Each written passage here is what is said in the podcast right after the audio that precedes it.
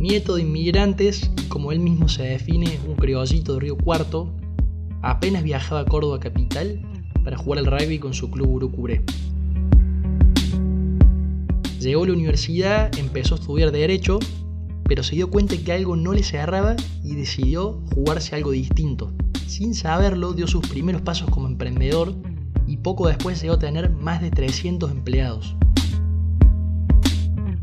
En 2002, cuando tenía 30 años, conoció a la organización Endeavor y empezó a trabajar con ellos. Ahí se enamoró del mundo del emprendedurismo. Pasó el tiempo y ya consolidado hoy es uno de los referentes argentinos en este movimiento mundial. Esta es la historia de Luciano Nícora.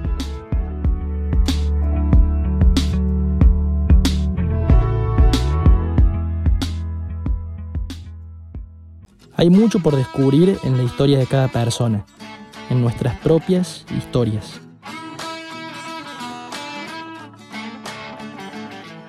En esta segunda temporada de entrevistas voy a entrar en esas experiencias que muestran que a pesar de ser distintos, no somos tan diferentes. Soy Cristóbal Cravero y esto es Descubrimiento Podcast. Bueno, te cuento, Luciano, que estaba googleando un poco, estaba investigando sobre vos y en LinkedIn me sale Luciano Nícora tiene 15 empleos me imagino que un acumulativo, bueno, de todo lo que has hecho en tu vida. No creo que tengas 15 oficinas hoy, pero contanos un poco para el que no esté en el pequeño mundo empresarial. ¿Quién es Luciano Nícora? Ah, un criollito de Río Cuarto, así decimos.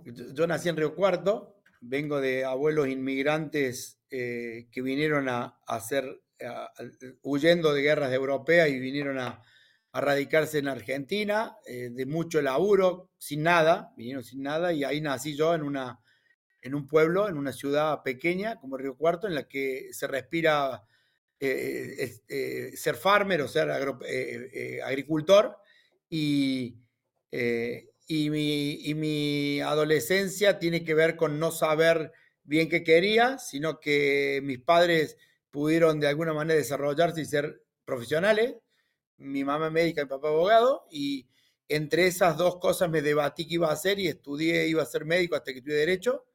Y mm, cuando empecé a estudiar la facultad me di cuenta que no iba a ejercer la profesión de manera tradicional, no me divertía, eh, con lo cual decidí hacer algo que no sea, cuando uno no sabe qué quiere, lo primero que tiene que empezar a hacer es decir qué no quiere hacer. Y decidí que no iba a hacer eh, como lo hacía habitualmente un abogado, entonces eh, no sabía qué, pero sabía que iba a ser abogado y ahí empecé a debatirme entre aventuras de, de, oportunidades de negocio, que no se llamaba, no existía el emprendedorismo, año 94, no existía el emprendedorismo, no existía que alguien pueda tener una empresa si no nació de un papá empresario, muchos paradigmas construidos que me costó a mí encontrar mi lugar, hasta que eh, inicié mis mi, pequeñas eh, aventuras de negocio, eh, en el que no se llamaba ni pyme, ni se llamaba emprendimiento, ni se llamaba negocios, se llamaba no sé cómo y tenías un comercio o una pequeña industria.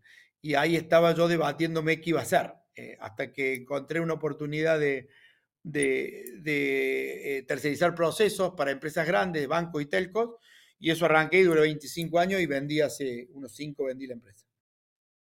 ¿En qué momento Luciano cae de Río Cuarto, Córdoba. ¿O nunca viniste al principio? Sí, venía, yo jugaba al rugby y venía a jugar al rugby todos los, fines de semana por medio. Los de Urucuré jugamos eh, principalmente con Córdoba, una liga con 10, 12 equipos donde, donde veníamos todos los fines de semana. yo miraba a Córdoba siempre como, un, como una ciudad grande que, que generalmente accedíamos a una cancha de rugby y, el entorno era una ciudad grande. ¿no? Entonces era mi visión de Córdoba eh, pero mis padres habían estudiado los dos en Córdoba, entonces era natural que yo me viniera a estudiar a Córdoba. Entonces, a los 17 años, cuando me recibí del secundario, me vine a estudiar acá Derecho. Luciano, veo que eras un joven inquieto, bueno, como te decía lo de LinkedIn, sos un referente de emprendedor. Entonces, eh, ¿ser emprendedor es ser inquieto necesariamente? Mira, yo creo que la base de un emprendedor no tiene que tener casi nada. Tal vez una sola cosa, que es la inquietud. y viene de la palabra que vos decís inquieto, ¿no? O sea, tenés que tener algún estímulo por el cual lo que ves no te conforma, lo que ves no lo querés hacer o lo querés hacer de otra manera. Entonces, sí, algo que sí le digo a todos, ¿quiénes pueden ser emprendedores? Todos. Se nace, esto lo discutimos muchos años, se nace emprendedor o se hace y eh, eh, indiscutiblemente todos consensuamos en que se hace, pero sí tenés que tener una cosa que es la inquietud. No estar tirado todo el día en un sillón con un control remoto, sino la de, la de eh, a divertirte, buscar aventura, tratar de, de, hacer que las cosas sean distintas, de no quedar satisfechos. Somos esencialmente disconformes. Así es. Bueno, y entonces arrancaste a emprender en esta búsqueda un poco del camino profesional y demás. Hoy sos eh, cabeza de varias empresas o varias organizaciones, varios grupos. ¿Cómo fue mm, el salto? ¿Cómo fue surgiendo Endeavor, la empresa eh, con la que estás hoy? Los distintos puntos a los que fuiste llegando. Las etapas de, un emprendedor, eh, sin, yo nunca soñé ser emprendedor porque no existía el concepto de emprendedor. No, no puedo ser Superman si no existe Superman. Entonces yo, ¿cómo iba a soñar ser algo que no existía? Eh, eso fue como una, un nacimiento de un, de un movimiento mundial, ¿no? que nace el Silicon Valley y que tiene que ver con personas que construían negocios eh, y que explotaban exponencialmente a través de la tecnología. Eso no es, en la historia no pasó, salvo que sea Ciro el Grande, que habrá construido un imperio porque entraba en guerra, pero en una corta vida no se podía construir una empresa tan grande en tan poco tiempo, y la tecnología permitió eso. Entonces, lo que hizo la tecnología es lograr que, que, eh, los negocios escalaran tan rápido. Y así fueron las .com y después vinieron las, las compañías de redes o, o las que interactuaban con, con vía web y, y servicios, ¿no? y todas las B2C, todas las que vemos hoy, que escalaron y que hicieron grandes compañías, las Google, las Apple de este mundo. Entonces, eh, esa camada que, que, arrancamos me, cruzó a mí con la tecnología y la tecnología fue la que me hizo reinventar constantemente los procesos. No soy un desarrollador, pero soy un usador de tecnología aplicada al mundo de los negocios en el que cambien. ¿no? Entonces, esa es un poco la historia de cómo me, cómo me acerqué al mundo emprendedor. Eso me llevó, no había funding, yo emprendí cuando no se hablaba de emprendedores y crecí cuando no había funding, no había capital privado que apostara a que emprendedores llegaran. Entonces, tuve, me demoró mucho, casi 25 años para hacer crear una compañía, crecerla, crecerla y venderla. Eso hoy es un proceso que dura no más de 10 años. Entonces, eh, hoy lo que estoy haciendo es, eh, siempre caminé de manera paralela. Endeavor me conoce a mí cuando yo, yo tenía, habré tenido 30 años, por ahí por el, por el 2001, y, y me eligen emprendedor Endeavor en 2002. Me dice que soy emprendedor, no sabía. Yo había sido abogado, tenía casi 300 empleados y no, había, y, no tenía formación en negocios, me hice el MBA del IAE, ahí aprendí la diferencia entre costo fijo y variable, para que vos tomes dimensión. Yo tenía ser 300 empleados y no sabía el sistema de, sistema de política de recursos humanos. ¿no? Se tenía un bolonqui. No había formación en entrepreneur, estudio administración de negocios clásica en un MBA y empiezo a organizar mi actividad aventurera, para decirlo de alguna manera, en una empresa se le doy forma de empresa y viene la fundación Endeavor y me dice que yo era un emprendedor, si quería ser emprendedor de Endeavor, mm, me eligen, eh, empiezo a caminar y me enamoro del concepto, el concepto de emprendedor, de un empresario que construía su compañía y no le heredaba, sino le hacía el propio. Y ahí me enamoro tanto del tema que dije, lo tengo que traer a Córdoba y por ahí por el 2003, 2004, eh, vine con la idea de que, de que Endeavor tenía que estar en Córdoba y en todo el interior del país y ahí se fue creando el ecosistema emprendedor, empujamos con algunos otros la creación del ecosistema y te diría que eso dio muy buenos resultados. Después casi de 20 años tenemos un ecosistema muy poderoso, muchas organizaciones interactuando para apoyar emprendedores, mucha cultura, en muchas familias hoy decir que va a ser emprendedor no es una locura, antes era, una, era dejar de joder, nene, ¿por qué no te pones a trabajar algo serio? Eh, creamos el concepto de cultura emprendedora logramos que haya un ecosistema que contuviera el crecimiento de un emprendedor. El Estado tomó este espacio porque lo vio que teníamos capacidad. No es que el Estado nos ayudó, sino que el Estado eh, potenció. Nosotros somos anteriores al nacimiento, a, cualquier política pública, ¿no? Entonces sí nos dejamos acercar, pero, pero somos anteriores y no nos va, ni nos traban, lo único que dejamos es que no, no, nos molesten, pero gracias a Dios Córdoba tiene una política hacia el emprendedor muy fuerte, tiene una agencia de innovación y emprender, y tiene políticas de match funding y de, y de crear cultura de inversión de riesgo. Ahora hay emprendedores, nos falta la inversión, hace cuatro o cinco años que ya hay inversión, hay un club de angels, hay, hay cosas muy piola, hay tres fondos hoy que, existen, y una de las cosas que hice cuando vendí mi compañía, que es cuando un emprendedor consigue producir valor, no es cuando realmente se da un valor objetivo de la comunidad en el que haces un IPO o vendes la compañía, y no la vendo para irme y gastarme la plata, la vendo para crear otras empresas. Me tomo algo que dijiste recién, ahí mm, recién el pasar, esto que tenés 300 empleados y recién ahí empezaste a tomar dimensión de ciertas cosas que uno diría son obvias en una empresa. Para vos, el que va a emprender, de tu experiencia, hasta dónde tiene que tener claro las cosas y hasta dónde tiene que lanzarse. Si no, pienso por ahí, no te lanzas nunca. Mira, emprender antes era hacer. Alguien te decía, vos, tengo esta idea, bueno, hacela. No, hoy te digo que aprender es, eh, hoy emprender es aprender. Cambió el concepto.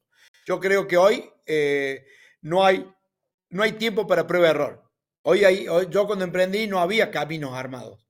Había todo, todo por hacer, todo porque cada uno, vos qué haces, estoy haciendo tal cosa, vos qué haces, bueno, ¿cuántos empleos tenés? Vos, yo que, vos vas a, Rusia o te vas primero a Brasil, voy ya está todo, ya todos los errores que cometimos durante 20 años están en manuales, están en experiencia de personas, eh, tenés acceso, entonces yo diría que ves un emprendedor y no quieres aprender nada, lo que quieres hacer, y bueno, es que un suicida, no es necesario eso. Hoy aprender es, eh, emprender es aprender. Entonces es, es importante que un emprendedor cuando viene a verme a mí para o ver a algún inversor o alguien que lo acompañe, tiene que saber manejar un pitch, que el pitch tenga cuatro elementos, el propósito, el problema, la propuesta de valor y el equipo, que tenga que sea hacer un canvas model, que te pueda armar un roadmap, que arme los números. Todo esto ya lo vemos todos los días. No podés aprender, emprender, si vos no sabes hacer eso y tenés que aprender primero. hay muchos programas que te enseñan. Founder Institute de acá de Córdoba, el, el, Academy Ventures de, Endeavor. Hay varios programas, ¿no? Y hay, hay, programas como el de Angel, el de la Adventure Angel de, de, Córdoba, que enseña a los inversores a entender cómo se invierte en capital de riesgo. Entonces, hay que aprender. Mencionaste recién el tema de la financiación. ¿Cómo es el camino ABC para financiar un, un, emprendimiento? El primer, el primer camino es el de las cuatro F, ¿no? Friend, Family, Full y, el Founder. O sea, los familiares, los, los amigos, el, el, el emprendedor y, y, plata tonta le decimos a plata que no es muy racional, ¿no? Que, que, estás creyendo en la emoción de un emprendedor porque tenés vínculo de amistad, de parentesco y demás. Generalmente yo trato de que eso tenga algún emprendedor. Entonces voy a decir, che, mira, mi mamá me prestó, mi papá, mi tío, eh, mis amigos me hicieron una polla y bueno, acá estoy. ¿no? Junté estos 20 mil y estoy acá. Eh, después, lo normal, eso se llama la etapa pre-seed, ¿no? la etapa inicial. Después, entre la etapa pre-seed y seed, hay inversores ángeles que apoyan y, ayudan a que pasen las cosas. Una vez que aparecen los inversores ángeles, el emprendedor lo que puede conseguir es que tiene una idea, consiguió entender cuál era el problema y después, con una buena definición de, proceso, armó un equipito. Y entonces tiene una, un MVP tecnológico, siempre yo estoy en el mundo tecnológico, logró crear una propuesta eh, de un sistema, de un software, de una app que resuelve algo. Entonces hasta ahí el tipo levanta una plata con un angel y con, con, los 4F y tiene un MVP. Después puede ir a tocar la puerta aceleradoras. Las aceleradoras son aquellas organizaciones que, vos podés haber estado incubado, ¿no? Podés estar en organizaciones que incuban. Estoy, conseguí la plata de los papás, de un angel, pero estoy en una organización que me ayudan a desarrollar la, parte inicial del proyecto. Después, cuando tengo concepto ya de MVP, tendría que lograr eh, acelerarlo y entonces trato de que con una, una aceleradora o algún VC que invierte en early stage, en momentos iniciales, me ayude a conseguir un cliente. Y ahí estoy en la etapa del product market fit, que es cuando mi proyecto tiene un MVP y tengo clientes que validan que vendo, que sirven para algo. Luego de esa etapa, Vienen más ya los VC, que es lo que yo tengo hoy, que Pampa Star es un VC con foco en el mundo agri-foodtech. Y son proyectos que ya tienen MVP, que tienen un angel invertido, que pasó por las 4F, que consiguió hacer un MVP y que logró tener clientes que le validen. Y lo que nosotros hacemos es el golpe de horno final. No, lo que hacemos no sí, ya tiene un golpecito de horno, lo que hacemos nosotros que escale. Que le pongamos una plata, es una serie A, una pre-serie A. Esa es la otra etapa importante de un emprendedor. Son tickets eh, que puede ser un emprendedor entre un millón. En, una serie A en Estados Unidos puede ser 50 millones, acá una serie A puede ser entre 500 mil y 2 o 3 millones. Ahí se consolida un proyecto, se refuerzan los equipos, se sale a aumentar la venta, se discute estratégicamente hacia dónde crecer y demás. Ahí es donde más cómodos nos sentimos nosotros, el fondo que yo estoy. Eh, y después hay series B, C, D, F, que, son cuando ya necesitas escalar globalmente y, estás camino a, un, a una IPO. ¿no? Estuve leyendo en la web de Endeavor y una presentación que tienen es, creemos en el poder de los emprendedores para transformar la realidad. ¿En qué sentido transforma la realidad? Nosotros pensamos mucho en el efecto multiplicador de los emprendedores. ¿no? Entonces, eh, una, empresa común genera, le genera más valor a la comunidad. Nosotros queremos multiplicar los efectos. Y eso es cuando un emprendedor trae una solución que implícita al, emprendedor tiene que ver con impacto. ¿no? A veces hay impacto social, a veces hay impacto económico. Entonces, eh, creemos que son actores que son nuevos, emergentes y que generan desarrollo en la comunidad antes donde no había una persona que necesitaba que le resolvieran algo, por ejemplo, pedido ya cuando le traía una hamburguesa a su casa, tenía que llamar y capaz que estaba dos horas llamando y tal vez cuando llamaba no atendía nadie. Bueno, hoy hago una app, eh, levanto, hablo la, la aplicación y me pregunta qué quiero comer y me le dicen qué tipo me va a traer y me dice que la pague con la tarjeta como Uber, ¿no? Todos estos modelos que me resuelven cosas importantes al cliente consumidor. Por otro lado, había un tipo que sabía hacer hamburguesa o hacía pizza y no tenía quien venderle y le dice, he pedido ya, te la vendo yo y él te va a comprar, ¿no? Entonces, y, por cuestión de segundos, y, no, tenés que mover de tu casa, son los dark kitchen, ¿no? Estructuras que cocinan de calidad pero que no tienen clientes, que la, le consigue. Entonces, uno, un proveedor que no tiene que venderle, un cliente que tenía una demanda insatisfecha, y por otro lado hay gente que no tenía trabajo y yo contrato empleados. ¿no? El impacto que genera un emprendimiento es enorme, unir todas esas patas y construir valor. Para mí eso es transformar, ¿no? eso es lo que nosotros hacemos y cuando encima los proyectos son globales, vos podés generar ciudades, o sea, nosotros queremos hacer de Río Cuarto uno de las grandes capitales del mundo del Actech, la creación de las nuevas empresas de tecnología de base tecnológica. Entonces, tal vez a Río Cuarto le ayudamos a transformarse en una metrópolis de valor enorme para el mundo tecnológico que se dedica al sector agropecuario. Acá hay una duda conceptual, me parece esto bueno que vos la aclares, estás en el campo. Emprendedor, ¿es lo mismo que una pyme, digamos? estamos hablando ahora de emprendimientos de alcance global, si es que llegan. Entonces, hay un momento en el que pequeño emprendimiento deja de ser emprendimiento o es una cuestión de palabras mal dichas? No, a ver, una cosa podríamos decirse que entre una pyme y una empresa grande es una cuestión de escala. ¿no? Entonces vamos a decir, mira, una pyme, ¿qué diferencia que tiene con una, empresa grande? Es que es más chica. ¿no? Y entonces, generalmente la pyme está involucrado una familia. En las empresas grandes puede estar involucrada una familia o no. Una empresa que se maneja de manera profesional. Es raro o difícil eh, por la escala que haya una pyme que sea profesional porque no puede pagar los salarios de los profesionales. Eso es la diferencia entre las dos grandes, en estos dos eh, tipos de organizaciones. Un emprendedor, la particularidad que tiene que la fundó él. Primer elemento crítico. Eh, hay emprendedores que pueden ser pymes, sí. Hay emprendedores que pueden ser empresas grandes, sí. Hay empresas, todas las empresas grandes son emprendedores, no, porque puede haber sido heredada, ¿no? igual que las pymes. Entonces, el emprendedor tiene la particularidad que la fundó él. Y nosotros, y ahí diferenciamos otras cosas. Hay emprendedores, emprendedores de lifestyle, que puede ser alguien que no le interesa crecer tanto, sino que le interesa a lo mejor tener una calidad de vida equilibrada. Entonces el emprendedor hace yoga, el emprendedor trabaja dos días a la semana, tiene un laboratorio, eh, tiene un laboratorio bioquímico, tiene un consultorio odontológico, tiene un estudio de abogado, tiene una verdulería. Entonces tiene un equilibrio, no le interesa escalar, y eso le llamamos emprendedores lifestyle. Generalmente no crean más valor del que tienen nosotros apostamos mucho a los high impact entrepreneurs, o sea, todos los que generan alto impacto, son los que crecen de manera escalable que permiten incorporar mucha cantidad de gente como empleados. O sea, el Mercado Libre hoy está cerca de los 40.000 empleados, para tomar una dimensión. Entonces, son las, o, Globan que tiene 30.000.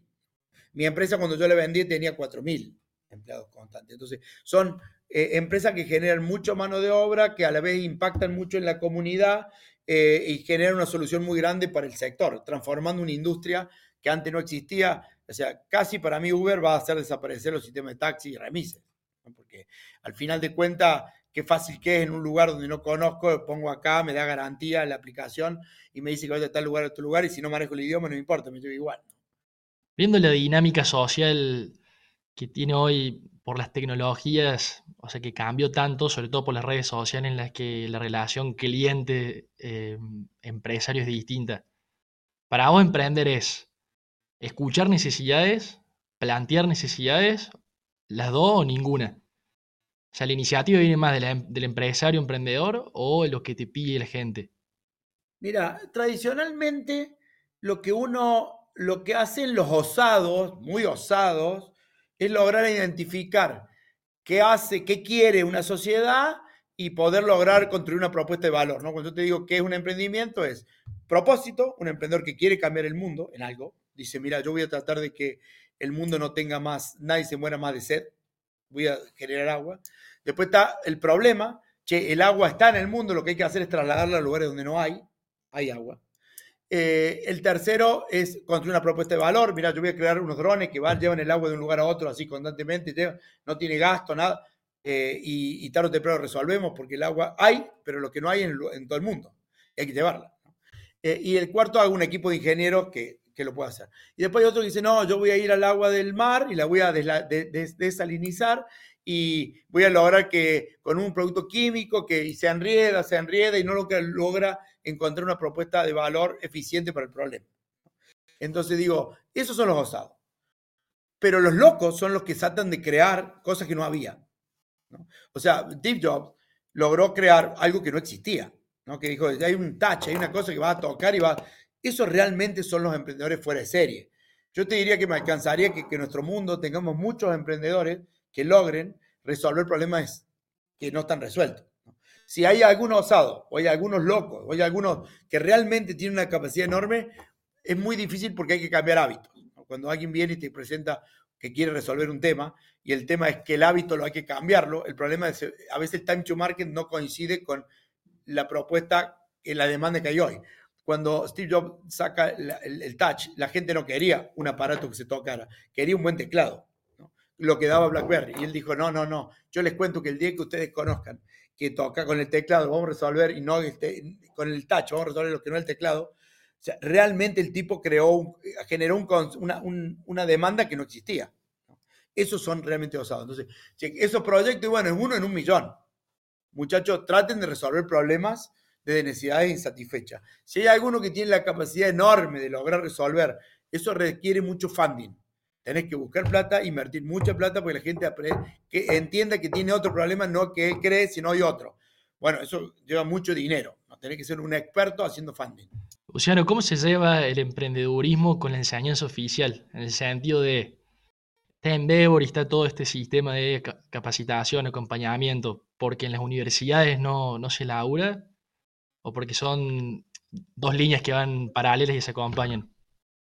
En las universidades te diría que en los últimos 20 años es donde más se ha, incorporado. Si vos hablas con los estudiantes universitarios, todo el mundo sabe lo que es ser un emprendedor, conocen las historias de los grandes emprendedores. Tiene una política activa de formación y algunas universidades más y otras menos. ¿Hay alguna universidad donde se forma emprendedorismo? Casi ninguna. Ahora el CUP sacó algo, el siglo XXI tiene algo, San Andrés tiene algo. Estamos empezando, ¿no? Es como una carrera, como darle una trascendencia de una carrera. La parte pública en general, Junior me trabaja mucho en, los primarios y secundarios.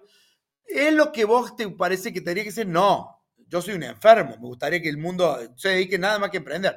Bueno, hay otras vidas de la gente, a algunos les gusta el arte, entonces siempre yo estoy insatisfecho. ¿Vos crees que se podría hacer cosas mejores? Sí, se podrían hacer cosas mejores. Podría haber políticas públicas donde hay algunos colegios eh, que tienen este tipo de formación.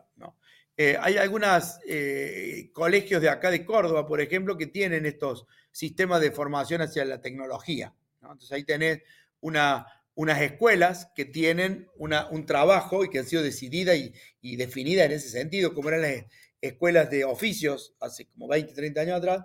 hay escuelas de base tecnológica, donde se enseña tecnología en el primario y secundario. ¿Te gustaría que hubiera una de esas de, emprendedorismo? Sí, me gustaría. Las hay, no las hay. Pero digo, me parece que, que hemos hecho mucho y es demasiado exigente. No creo que el mundo tenga tanta, tanto como yo me gustaría que tenga, ni el mundo lo tiene. Eh, em, yo creo que hay muchos estímulos de la comunidad, de la sociedad y ejemplos por el cual a la gente le empiezan a hacer el bichito, eh, sino porque los que les gusta el arte estarían peleando para que las escuelas enseñen arte y los que les gusta el emprendimiento estarían peleando para que las escuelas enseñen emprendimiento. hay un límite hasta donde uno se va a meter en la, libertad de las personas. Mencionaste recién a Steve Jobs. ¿Tenés algún referente emprendedor? Puede ser él, ¿no? un tipo que decís eh, un ejemplo y que marque el ritmo de cómo emprender. A mí me gustó mucho Steve Jobs porque fue que nacimos todos nosotros mirando, los que nacimos por allá por los 90, miramos mucho a él. Hay muchos nuevos, Elon Musk es un tipo nuevo, distinto. Por ahí los egos, no me gusta mucho cómo es su, forma en relación a, ese protagonismo que tiene, que se compra Twitter. Qué sé yo, yo digo, Richard Branson a nosotros nos, atrajo mucho porque le metía la impronta emprendedora y es un tipo que también se divierte, ¿no? entonces era atractivo. Iván Chunar de Patagonia para mí es un crack porque él mide impacto y, él cree que, la compañía es un medio para el desarrollo de la comunidad. Entonces, su último, lo más impactante de todo es haber donado su compañía a una fundación que es de la tierra. O sea, su compañía Patagonia hoy es dueña de una fundación que su beneficiario final es la tierra, el, planeta Tierra, ¿no? Es una cosa muy fuerte. Entonces, son esos tipos que te iluminan y que te, que te demuestran que existen cosas muy poderosas, transformadoras. Luciano, hablando desde Argentina, pero Argentina 14 de agosto de 2023, el dólar como está, las cosas como todos conocemos, la incertidumbre, inestabilidad. ¿Hasta dónde te parece cierto esto de que la puerta es de Seiza? ¿Todavía se puede emprender en Argentina? A mí me parece que em, a veces las adversidades es un país adverso, ¿no? En general para emprender y para vivir y eh, es un país con riesgo. Igual es un país que sacó cerca de 14 unicornios, tiene estas cosas raras. Es un país donde está concentrado, donde eh, te diría que en, Actech va a ser un país de punta, va a ser dentro de dos o tres países, con Brasil y Estados Unidos, va a ser los países de más punta eh, en estas industrias, en estas tecnologías. En todo lo que es blockchain, es top 3, ¿no? Entonces digo, tiene estas particularidades. Hay, hay un talento de humano, de inquietud, vivido por un país cambiante, que lo hace curioso, inquieto al argentino, y tenés personas que se, eh, diferencian rápido, se posicionan rápido. Eh, el talento argentino es único. Ahora, si fuera, si ese talento argentino que se mueve, que interactúa, eh, tuviera un escenario más cómodo, y es más fácil. La verdad que es más fácil por ejemplo, uno de los secretos del camino emprendedor es el capital. Entonces, es un país adverso al capital. Entonces, yo veo muchos emprendedores ya, talento argentino, que antes un, Galperín o un Globan emprendían, o nosotros que nos internacionalizamos. El concepto en los 90 era internacionalizarte. Después el concepto era ser eh, global, regional, después global, y hoy están naciendo en otros países. Hay emprendedores argentinos naciendo en otros países. El talento es el nuestro y es increíble. Debemos estar dentro de los 20 países mejor en el mundo de talento, pero por ahí lo que están haciendo muchos emprendedores buenos es emprendiendo en Estados Unidos directo. Son argentinos formados acá que emprenden afuera. Entonces, hasta el argentino se da maña para ver cuál es el mejor contexto para emprender. Pienso que de todas formas eh, hay muchos que eligen quedarse, ¿no? Por H o por B. El que se queda acá a emprender, que tiene el talento, ¿En dónde te parece que, hay que empujar para ayudar a que el país salga adelante? Que bueno, obviamente hay mil rubros y la política sobre todo. ¿Dónde aprieta el emprendedor? Mira, la oportunidad que tiene Argentina es que cualquier empresa que tiene su sede acá y que es global, eh, tiene una ventaja de, costo de salario muy competitiva. Acá hay muy buenos recursos a costos muy competitivos. Un, un ejecutivo, un, desarrollador de senior de, en, Silicon Valley puede costarte, no sé, 400 mil dólares al año. Y un, y, un, y, un, y un senior acá te puede costar 100.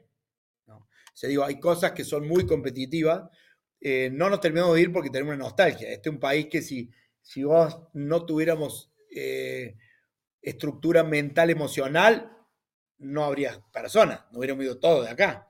Nos quedamos porque nos gusta, porque nos gusta el país, porque nos gusta el asado, porque somos campeones mundiales, nos gusta el fútbol, pero es todo mal, hacemos todo mal. ¿viste? Es el único país que, se que viene degradando, degradando, degradando la elección de este día, de este incertidumbre. En los países no hay incertidumbre en las elecciones, más o menos hay quien gana. Acá es una bomba, todos los días hay una bomba nueva que, que la gente no está contenta, que entonces pasan cosas que no entendemos, ¿no? Lo de este domingo no lo entendemos, ni digo que es bueno ni malo, es que no lo previ, no, no, estaba previsto. No pasan estas cosas en otro que no está previsto algo. O, hay un margen, no puede ser que no sepamos que iba a pasar esto, porque no entendemos qué pasa, porque hay emociones que nos pasan. Entonces yo creo que, que es un país que, los emprendedores tienen un rol importante, que me parece que hemos mostrado que existe un capitalismo que agrega valor, existe una eh, idiosincrasia de una nueva clase dirigente empresaria que produce valor, lo que ha hecho Mercado Libre, Globan.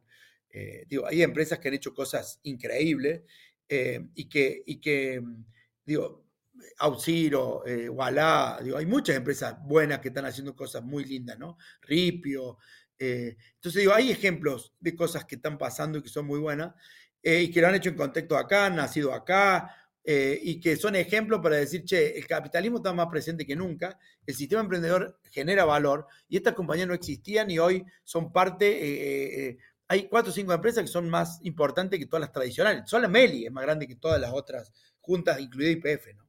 Para entender el valor que se produce. Entonces, eh, yo calculo que la madurez cívica de los argentinos y la madurez de una clase nueva dirigente tiene que poner el, país en regla y meter, mm, seguir con la democracia, los valores institucionales, pero mucho más capitalismo y mucho más eh, sistema de incentivos que nos genere generar más desarrollo en Argentina. Y por último, mensaje para los cordobeses. ¿Te tenés que ir a Buenos Aires para explotar más rápido? Hablando de negocios. Mira, yo siempre lo dije, eh, el tema es si vos te dedicas a B2B, haces business to, business, las grandes empresas en Argentina están en Buenos Aires. Entonces, si vos me decís, mira, yo le voy a vender empresas grandes y le voy a vender plumeros a todas las empresas, a los bancos, igual, no va a encontrar uno o dos bancos acá y plumero tiene que comprar mucho, anda a buscar escala. Y, bueno, y, dónde me iría? ¿A Buenos Aires? Y bueno, si podés ir a Buenos Aires, si no, andate a San Pablo y si no, andate al DF, digo, Ciudad de México o andate a New York. Entonces digo, lo que quiero decirte es que no es que me tengo que ir a Buenos Aires, es que tengo que viajar. Córdoba no tiene las escalas para construir una gran compañía. Entonces, si un cordobés, yo digo, ¿qué tiene Buenos Aires con nosotros? Escala, ¿no? Tiene talentos, tiene capital, tiene eh, roce con el mundo global, en cualquier mesa de café, en la calle 9 de Julio, en Suipacha, en Callao encontrás cuatro franceses y dos belgas tomando un café, y vos los mirás y te parece natural. Acá no encontramos un extranjero ni que te cagues, te levantás una, una piedra y no encontrás a nadie. Allá, bajo una piedra hay, extranjeros. Entonces, Córdoba ha ido cambiando. Ahora sí se ven extranjeros. Pero digo, lo que yo digo es, no, no vivimos en Roma. Buenos Aires es Roma. San Pablo es Roma. Eh, New York es Roma todos los caminos conducían a Roma. Si vos em, tenías un negocito, tenías un, poder político en Roma en el, en, el principio del milenio, con la fundación de Roma, en toda la etapa del Imperio Romano, todos los que estaban en Roma tenían más poder que los que no estaban. Bueno, pero existieron grandes imperios que no estaban en Roma, como Venecia y como, eh, y como Génova, ¿no? Y que se fundó en viajar. Entonces digo, Córdoba, ¿qué deberíamos ser? Emular Venecia y Génova, ser, país, ser una ciudad donde los ejecutivos viajan. ¿Te tenés que ir a otro lugar? No, pero tenés que viajar mucho.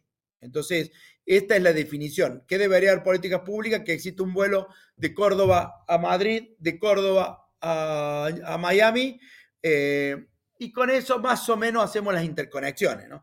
Me gustaría que haya Singapur, sí, pero no nos da el cuero para todo, pero con llegar a Estados Unidos, llegar con un vuelo directo, creo que a cualquier cordobés emprendedor le sirve para viajar. Un emprendedor cordobés no necesita viajar, tiene buenos talentos acá, tiene buenos recursos, perdón, no necesita vivir en otro lugar. Puede vivir en Córdoba, puede tener buenos y puede armar su oficina buena con buenos talentos en Córdoba, pero vas a tener que viajar mucho. Y eso los invito a que haya una política de Estado del gobierno para que facilite el viaje de los emprendedores y emprendedores que tengan de viajar. Yo viajé 20 años en mi vida cuando tenía mi compañía. A México, España, Buenos Aires, constantemente, ¿no? Excelente, Luciano. Eso es todo. Un gustazo. Cristóbal, un abrazo grande. Soy Cristóbal Cravero y esto es Descubrimiento Podcast.